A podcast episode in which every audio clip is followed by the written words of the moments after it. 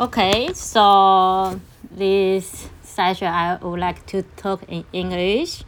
I'm not mother tongue of English, but I have learned English the past few years. So I would like to talk in English, also practice my English talking this story to you. It's the story I talked in Chinese on last session.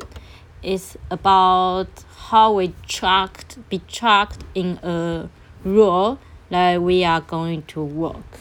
So that story is beside uh, Australia. I was with my travel mate, Chris and Mike. We were going on a road. It's all about red dirt, and that day was raining very very hard. Like so, suddenly our car stopped to driving. Yes, and we were like, oh my god, how come? And they told me, you, Emma, you stay in the car. Like we go out to try to dig the dirt. Maybe we can make the car keep moving again. Okay, so I stayed in the car and watched two of them tried hard to dig the dirt out of the car. But actually it didn't work. It was still raining very hard and our car still stuck there.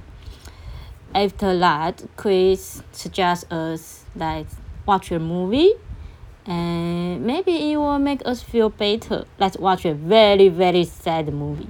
I remember that movie is the oh my god, it's the Leonardo. I'm sorry, I'm not sure how to say it in English.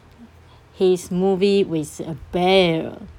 Yes, he killed a bear a bear killed him that movie yeah so it make us like okay so we not feel really sad and also we had food on the car so we might be okay and be safe till tomorrow morning which was very positive.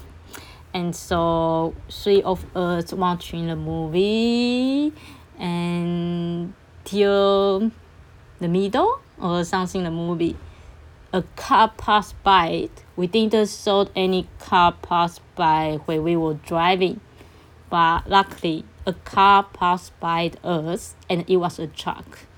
The truck helped us out of the dirt and also the truck driver took us to some camping site nice camping site. Actually it's okay camping site and there was also a shower place there where we can take a shower make us more clean and something. We were really thankful yeah I have to say very thankful for the car driver and my travel partner.